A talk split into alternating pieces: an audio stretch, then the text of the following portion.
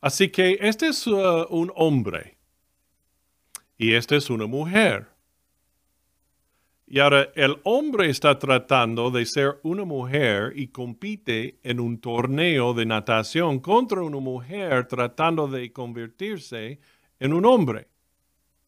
Ok, sí, ya, ya lo sé.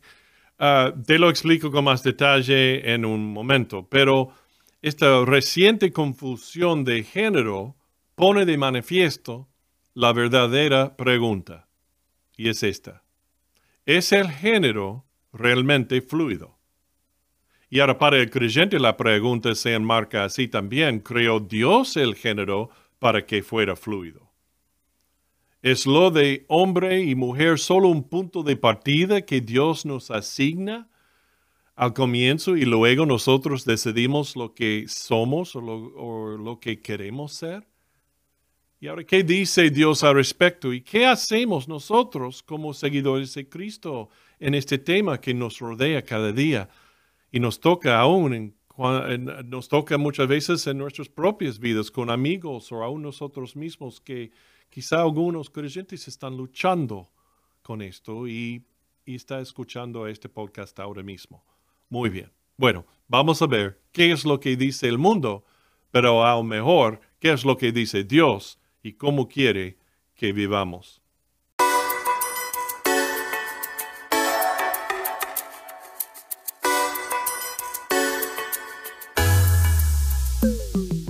Bueno, gracias por estar conmigo en La Verdad sin Límites.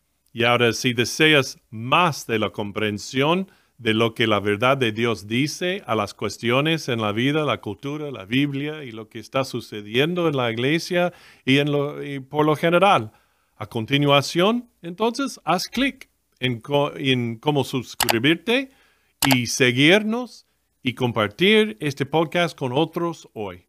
Muy bien, vamos al tema de hoy. Ya. Primero vamos a desenvolver brevemente la historia de estos nadadores, ya que nos llevará a entender mejor las cuestiones de confusión de género por lo general. Y luego nos llevará a lo que Dios nos dice claramente en su palabra para aclarar la confusión. ¿Ok? Entonces, esta es uh, una foto de Leah Thomas. Y ahora él, y, y sí, nos referiremos sin disculparnos a su género, género real de certificado de nacimiento biológico, no porque somos malos o irrespetuosos, sino porque respetamos quién Dios los hizo para ser y no degradar quién fueron hechos para ser en la imagen de Dios. Bueno, de todos modos, él, este Thomas, ha estado nadando más que las mujeres en los deportes femeninos universitarios rompiendo récords como se le ha permitido hacer libremente por la NCAA. Y ahora aquí es lo que dice en Yahoo News por traducción. Dice la nadadora de Transpen, Leah Thomas, está teniendo una temporada dominante, eh, dominante. Y ahora Leah Thomas, una mujer transgénero, de 22 años de edad que nada para la Universidad de Pennsylvania está dominando en la piscina esta temporada. Y ahora, ¿por qué es importante? La campaña de Thomas, que ha batido el récord, se produce en medio de un debate sobre la inclusión de los transexuales en el deporte, que sea politizado cada vez más a medida que la legislación antitrans se extiende por todos los Estados, Unidos. Y ahora, para ponerte al día rápidamente, Thomas, asignado como, el varón al como varón al nacer, compitió en el equipo masculino de Penn de 2017 al 20, aunque en 2018 se dio cuenta de que se identificaba como mujer. Como mujer. En mayo de 2019 comenzó una terapia de supresión de testosterona, eh, testosterona y que después de que la Ivy League cancelara la temporada de 2020 al 21. Y él se unió al equipo femenino el pasado, el pasado otoño como senior de quinto año. Y ahora las normas de la NCAA establecen que una mujer trans puede competir contra mujeres siempre que se haya sometido a un año de supresión de testosterona. Wow, tengo problemas con esa palabra. Bueno, en los números, en un encuentro a principios de diciembre, Thomas ganó las 200 yardas libres por 7 segundos, las 500 por 14 segundos y los 1600 libres por, por 38 segundos, estableciendo dos récords de la Ivy League y registrando el mejor tiempo del año entre las mujeres universitarias en las 200 y 500. Y ahora, si bien los récords rotas de Thomas han sido noticia, sus tiempos en relación con el campo femenino son generalmente comparables a los de sus tiempos en relación con el campo más masculino. Su mejor tiempo en la pretransición, en, en los 500, estaba a 12 segundos del récord masculino. Ahora su mejor tiempo está a 10 segundos del récord femenino, habiendo perdido 16, 16 segundos tras la transición. Y ahora bien, curiosamente, fue derrotado por una chica. Hace poco, en un encuentro de natación, y aquí leo de Daily Mail y también artículos de Microsoft, MCN, por traducción. En medio del debate sobre los atletas trans, Leah Thomas de Pennsylvania pierde ante la nadadora trans de Yale. En un momento poco habitual, Leah Thomas e Isaac Enig, dos nadadores transgénero, nadaron cabeza a cabeza en las 100 yardas libres en la Universidad de Pennsylvania. Y ahora la nadadora de la Universidad de Pennsylvania, Leah Thomas, que se ha convertido en el centro del debate, debate sobre la inclusión de los transexuales en el deporte femenino de competición, um, perdió el sábado una carrera contra Isaac Enig, un nadador masculino trans de la, Universidad de Yale, que nada en el equipo femenino. En el último encuentro de Penn, Pennsylvania, en casa de la temporada, contra la Universidad de Yale y el Dartmouth College, Thomas ganó las 200 yardas libres y las 500 yardas libres, aunque se informó de que las, los márgenes de sus victorias fueron mucho menores en comparación con su actuación en el Zippy Invitational de Ohio el mes pasado. Leah Thomas, nadadora de Pennsylvania, eh, en el atletismo de Pennsylvania. En esa reunión batió al menos tres récords y ganó las 1.650 yardas libres con 38 segundos de ventaja, añadiendo combustible a un debate en curso sobre si las directrices de la NCAA para los atletas transexuales son lo suficientemente estrictas como para garantizar una competición justa entre las mujeres transexuales y las cisgénero, mujeres no transexuales. Aunque Thomas consiguió ganar dos pruebas el sábado, quedó sexta en las 100 yardas libres después de competir mano a mano con Enig, un junior de Yale. Enig puede competir en el equipo femenino como hombre trans porque ha decidido no recibir hormonas de afirmación de género, también conocidas como terapia de sustitución hormonal, como la testosterona. Así que, bueno, vamos a tratar de entender lo que realmente sucedió en, esta competencia de natación. Y ahora, el muchacho que quiere ser una mujer, compite en una competencia de natación de la universidad y ha estado ganando a mano sobre otras mujeres hasta que fue derrotado la semana pasada por una mujer tratando de ser un hombre. Pero no es un hombre todavía porque no está tomando los productos químicos para cambiarse en un hombre, para que pueda competir como una mujer que cree que todavía es un hombre. Bueno, déjame un, minuto. Ok, estoy de vuelta. Ok, así que sin entrar en ese agujero de conejo, el propósito de informar de esto es responder a la pregunta más amplia y clave. Y ahora hablamos en serio. En la actualidad, en la realidad, es el género fluido. Creó Dios al ser humano para que cambiara de género en cualquier momento de su vida. A esto añadiremos la pregunta adjunta. ¿Hay realmente más de un género al que cambiar? Y ahora, según la psicología actual, la pregunta ¿cuántos géneros hay? Dice que no, no tiene una respuesta definitiva, no hay. Aunque se explique que los expertos dicen que puede haber 100 o más géneros en todo el mundo, en todas las culturas del mundo. Pero volviendo a la pregunta principal, ¿es el género fluido? O bien, puede uno cambiar su género de uno a otro y a uno diferente de su género biológico al nacer, o en realidad al ser concebido.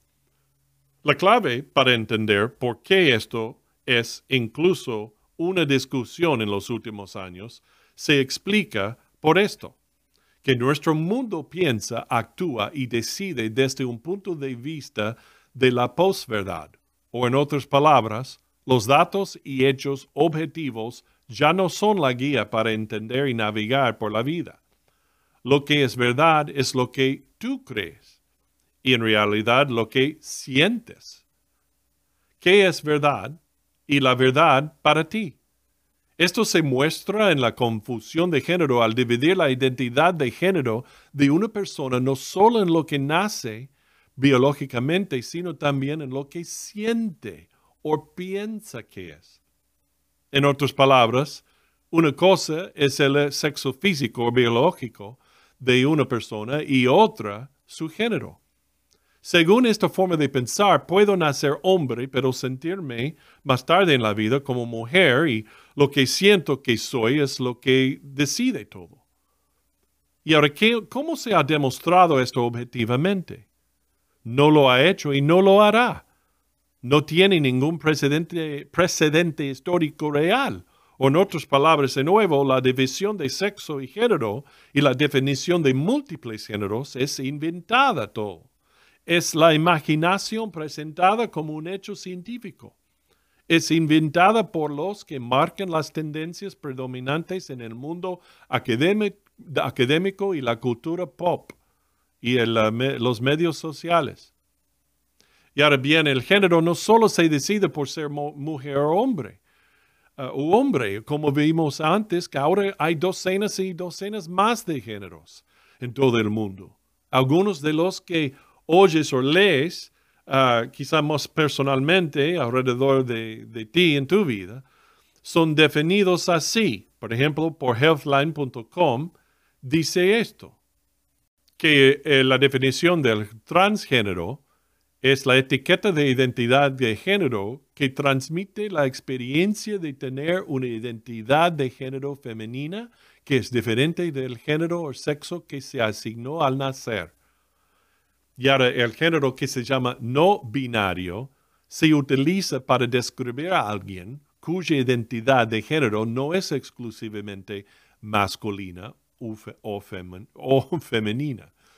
Y ahora el cisgénero son las personas que se identifican exclusivamente con su sexo o género asignado al nacer. Las personas bisexuales, según el diccionario Merriam-Webster, dice de relativo a o caracterizado por la atracción sexual o romántica hacia personas de la propia identidad de género y de otras identidades de género. Y ahora la persona asexual, según el sitio de web WebMD, la asexualidad es la falta de atracción sexual hacia otros o un bajo interés en la actividad sexual. Algunas personas consideran que la asexualidad es su orientación sexual y otros la describen como una ausencia de orientación sexual por completo. Y ahora, como se puede ver, algunos ni siquiera son géneros realmente, sino que son simplemente palabras que definen su atracción sexual. Y ahora el género y la atracción sexual no son realmente lo mismo, pero bueno, vamos a parar ahí y volver al, tema uh, central. Estos son algunos de los géneros más comunes. Puedes hacer una búsqueda del, resto, pero ten en cuenta que obtendrás diferentes significados o definiciones, lo cual es una parte de la cuestión en sí. Incluso su definición se ha vuelto fluida e, e imprecisa, la cual no es bueno y solo sirve para aumentar la confusión sobre el asunto. Pero, entonces, de aquel que nos creó a todos, Dios mismo, ¿qué dice Él? Porque eso es lo que más importante, lo, que más importa. En el libro de Génesis, el capítulo 1, los versículos 26 al 27, Dios dice, entonces dijo Dios, hagamos al hombre a nuestra imagen, conforme a nuestra semejanza y señoré en los peces del mar, en las aves de los cielos, en las bestias, en toda la tierra y en todo animal que se arrastra sobre la tierra. Y creó Dios al hombre a su imagen, a imagen de Dios lo creó, varón y hembra los creó. Jesús afirmó esto en el capítulo 19 de Mateo diciendo, Él respondiendo les dijo, ¿No habéis leído que el que los hizo al principio, varón y hembra los hizo? Y dijo, por esto el hombre dejará al padre y madre y se unirá a su mujer, y los dos serán una sola carne. Y ahora algunos, del lado en pro de la fluidez de género, son realmente astutos en cómo definen esto. Dicen que por supuesto está escrito de esa manera. Nadie lo niega, pero nunca aborda el género, volviendo a la división del género del sexo biológico en la concepción. Hacen esto torciendo el significado claro y la intención original del autor del Génesis, quien es Moisés, más probable, declarando, por ejemplo, que ah, hay algunos ejemplos, aún en la Biblia, afirmando la fluidez de género como que Jacob era inconformista en cuanto a su género real, porque se le describe con características femeninas, pero luchó físicamente y fuertemente con el ángel del Señor toda la noche. O dicen que David, en su relación con su amigo Jonatán, y teniendo un amor, diciendo que tuvo un amor con él mejor que el que tenía con las mujeres por lo que David debió de eh, ser homosexual o bisexual. O, expliquen que uno de los jueces de Israel, Débora, asumió lo masculino.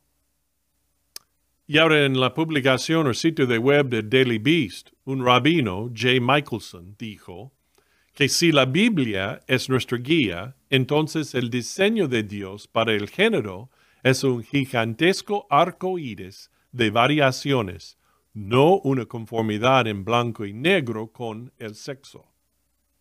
Bueno, algunos tratan de usar el argumento de que Jesús afirmó la fluidez de género cuando él enseñó en los evangelios sobre el tema brevemente sobre los eunucos, aquellos hombres que habían sido castrados para varios propósitos dicen que él los afirmó como un tercer género, lo cual no podría estar más lejos de la verdad. Él estaba simplemente haciendo un punto que hay aquellos que eligen ser como un eunuco, es decir, permaneciendo célibes, con el propósito de servir al Señor y su reino sin el peso de cuidar por una esposa e hijos. Y ahora todo esto es un excelente ejemplo, o son excelentes ejemplos de cómo uno puede forzar el texto para que diga lo que no se pretendía imponer una interpretación basada en los ideales liberales sobre el, sexo y el género. A lo largo de las escrituras, el hombre y la mujer son, son los únicos géneros y el género de una persona es uno y el mismo que su cuerpo tal y como Dios lo hizo desde el momento de la concepción. y que esto es permanente, no fluido. Uno no elige su género. Son como Dios los hizo, hermosa y maravillosamente. Por ejemplo, Dios dice esto en el libro de los Salmos, el 139, diciendo, porque tú formaste mis entrañas, tú me hiciste en el vientre de mi madre, te alabaré, porque formidables, maravillosas son tus obras. Estoy maravillado y mi alma lo sabe muy bien. Hoy en día, los pensadores y formadores de la cultura moderna intentan convencer a la gente de que el género es fluido y se basa en los sentimientos de cada uno. Y tristemente tiene mucho éxito, especialmente utilizando los, los negocios, eh, los líderes de negocio, el entretenimiento y los medios sociales y de noticias como sus principales y poderosas herramientas para hacerlo. Y ahora lo triste de esto es que no es solo el mundo el que está predicando el Evangelio de que el género es fluido y profundizando aún más la confusión y el dolor de muchos que están luchando con esta cuestión, no solo, es, no solo es el mundo haciendo esto, sino algunos creyentes en las iglesias protestantes y, evangélicas también, enseñando esta fluidez de género por medio de sus medios de comunicación y enseñanza en sus iglesias. Eso es triste y se debe negar. Muy bien, creyente, el fundamento que Dios nos ha dado se encuentra en su palabra escrita él nos revela qué es el mundo, por qué es como es y cómo puedes tener esperanza y si ser liberado del pecado y de la confusión que crea el pecado en nuestras mentes y espíritus. Y por simplemente creer y seguir a Jesús, obedecerle a Él. Y ahí está, ahí está la esperanza. Ahí está, en Él y en su palabra la libertad del alma y del, del pensar, de ver las cosas tal como son realmente y entender cómo Dios te puede guiar y navegar todo eso en toda la vida con la paz de Dios por dentro y, y sentirse cómodo dentro de tu propio, de sentirte cómodo dentro de tu propia piel por la imagen de Dios en la cual has sido creado. Y aunque tiene muchas cosas su palabra, tiene muchas cosas profundas y complejas en ella, Dios dejó la gran mayoría de ella para ser claramente legible y comprensible basado en una simple lectura literaria de la misma. Y el sexo y el género están claramente definidos y explicados y nos llevan a respetar y apreciar cómo nos hizo Dios, incluyendo el diseño de nuestros cuerpos. No te dejes engañar. Escucha solo la voz de Dios como se revela en su palabra. Deja que su verdad ahogue las mentiras y el engaño del mundo que te rodea y sé que quién Dios diseñó que fueras. Ahí es donde está realmente la alegría y la libertad interior. Es el regalo de Dios para ti hoy. Recibe y sigue a Jesús y su palabra en todas las cosas y no solo en la sexualidad. Y encontrarás paz para tu alma.